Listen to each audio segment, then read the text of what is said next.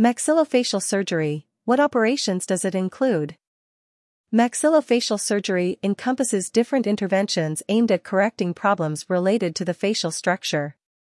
There is some confusion as to which interventions it refers to and who is the professional in charge of carrying them out. Maxillofacial surgery acts mainly in the mouth area, a part of our body that we usually associate with the work of a dentist. However, this type of operation is not performed by a general dentist, but by a maxillofacial surgeon. To solve all your doubts, in this article we explain exactly what maxillofacial surgery is and what is its area of action. What is maxillofacial surgery? Maxillofacial surgery is a medical specialty that deals with the diagnosis and surgical treatment of any problem related to the facial structure. That is, it acts on the mouth, teeth, jawbones, face, head and neck. A maxillofacial surgery deals with a wide range of problems since it deals with diseases, injuries and defects or anomalies in development. Who is the professional who performs maxillofacial surgery? Surgical interventions carried out to correct problems related to the facial structure are performed by maxillofacial surgeons. At this point, it is convenient to explain that maxillofacial surgeons are doctors who have completed the specialty of oral and maxillofacial surgery. Now that we have gone over what a maxillofacial surgeon is, let us focus on the differences between a maxillofacial surgeon and a dentist or odontologist. Maxillofacial surgery encompasses treatments aimed at restoring the harmony and functionality of the facial structure. What interventions does maxillofacial surgery perform? Maxillofacial surgery encompasses a wide variety of procedures. Below, we will detail which are the most commonly performed interventions. Exodontia is one of the most frequent dental treatments that can be performed in a dentist's office. Also known as wisdom teeth, wisdom teeth extraction is always performed under the effects of local anesthesia. In this case, the procedure can be performed by a dentist as long as it is not excessively complex. However, if it is necessary to remove all four molars, the patient may require general anesthesia. In this case, it will be essential to resort to a hospital environment and put a maxillofacial surgeon in charge. Placement of dental implants. As in the previous case, dental implant surgeries can be performed by both the maxillofacial surgeon and specialized dentist, implantologist. However, it is important that, although it is a dentist who performs the insertion of the implant, it must be a specialist in implantology. The implantologists at Draw Dental Clinic practice their specialty exclusively, so they have extensive experience in this type of dental surgery. Even so, as with the extraction of wisdom teeth, the choice of one or the other professional depends on the characteristics of the intervention. If general anesthesia is to be used, it will be necessary to perform the surgery in a hospital and under the supervision of an oral surgeon. Tumor removal. When it comes to oral cancer, the role of the dentist can be decisive when it comes to early detection. In many cases, it is the dentist who detects the first signs of the development of an oral tumor, usually during routine checkups. If a tumor is suspected, the dentist refers the patient to the hospital so that the area suspected of being affected can undergo a biopsy.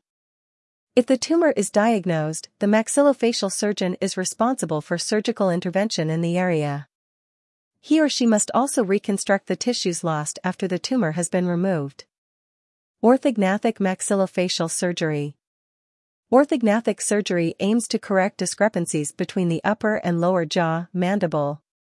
These anomalies can be due to either excess or lack of growth of the maxillary bones. Due to the imbalance of sizes or positions between the bony structures, numerous malocclusions appear that affect the functionality and aesthetics of the mouth. If the difference is very pronounced, the disproportion between the maxillary bones can cause many inconveniences in daily life when chewing food, for example. In addition, the aesthetic appearance of the face can be seriously compromised. This type of intervention should always be performed by a maxillofacial surgeon, although an orthodontic specialist should also work together with him. Orthognathic surgery involves orthodontic treatment, both before and after the operation. In this way, not only the position of the bones is corrected, but also the position of the teeth.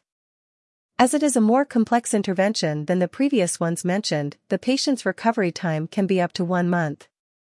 Reconstructions of the jaw. Maxillofacial surgery can also be used when it is necessary to reconstruct an area of the jaw. This need may be caused by malformations or serious accidents. Differences between a dentist and a maxillofacial surgeon. As we have been clarifying, a dentist is not always the right professional to perform certain treatments included within the specialty of maxillofacial surgery. And the fact is that they are really different specialists, not only because of the work they perform, but also because of the degree each one has completed. On the one hand, a maxillofacial surgeon has a degree in medicine and, subsequently, has specialized in maxillofacial surgery through his or her hospital residency. The dentist, on the other hand, is a person with a degree in dentistry. We are, therefore, faced with two completely independent and distinct degrees.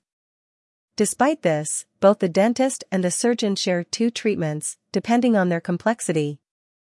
Placement of dental implants. Extraction of wisdom teeth. Consultation with the doctor.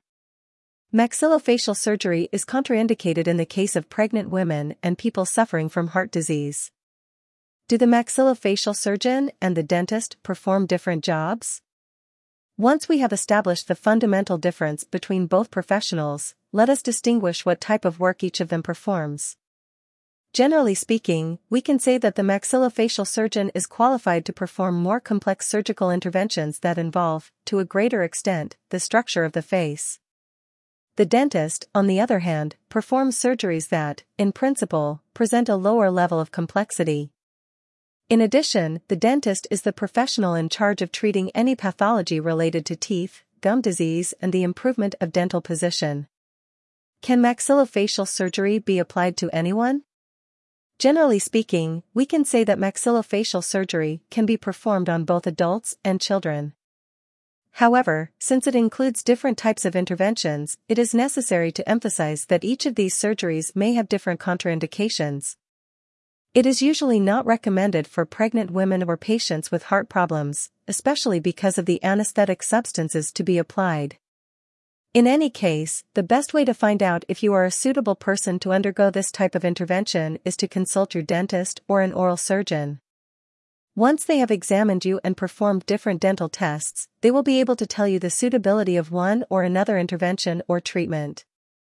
If you need further information on the details we have given you in this article, we encourage you to contact us. You can do so through this contact page. Payment facilities in Draw Dental. At Draw Dental Clinic, we offer our patients very flexible and attractive payment conditions. Financing of 100% of the treatment Ask how. Discounts for early payment. If you have further questions or wish to receive a diagnosis about your case, we advise you to contact our clinic. Once you have made an appointment, Dr. Wintergerst will be able to answer all your questions and explain the planning of your treatment. Remember that it is not only a question of aesthetics, but of health, and that undergoing this surgery can change your life completely. If you need our doctors to assess the state of your oral health, don't let it pass you by and make an appointment. Call us at plus 1 619 372 5409 United States plus 52 664 590 8321 Mexico, or use the contact form on our website and ask for your first free appointment. We will give you a complete diagnosis and an estimate without obligation.